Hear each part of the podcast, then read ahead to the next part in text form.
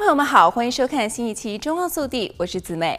随着美国通货膨胀率在三月份达到四十年来的最高水平，加州经济学者指出，中产及低收入家庭首当其冲成为了受害者，承担着更大的经济压力。同时，这种异常的通胀走势也隐藏着经济衰退的隐患。这种情况下，消费者受到的影响比企业大，尤其是中产阶层及低收入者为此付出了昂贵的代价。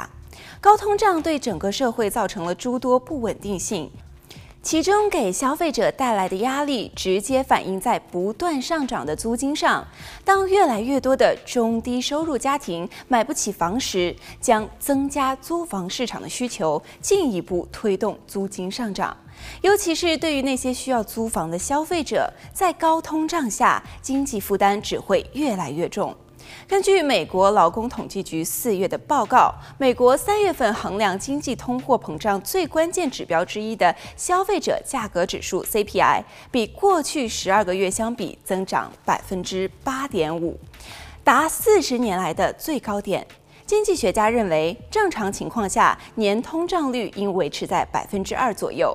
在加州，包括长滩、安纳罕等洛杉矶地区的通胀率上升百分之八点五，与全美走势持平。包括圣贝纳迪诺和安大略在内的河滨地区则上升达到百分之十。另外，由于水果和蔬菜的价格上涨，洛杉矶地区的食品价格涨了百分之八点六，能源价格上涨百分之三十六点七。以洛杉矶为例，即使洛杉矶的通胀率与全美比例相同，这里的中产阶级或者是低收入者实际上负担更大，因为其居住地的生活成本原本就比全美平均的水平要高很多。虽然美联储称，当通胀率过高时，他们通常会调整利息以减缓经济压力，但是面对当前如此高的通胀率，也许美联储升息会持续下去。另外，国际货币基金组织也已经发出警告，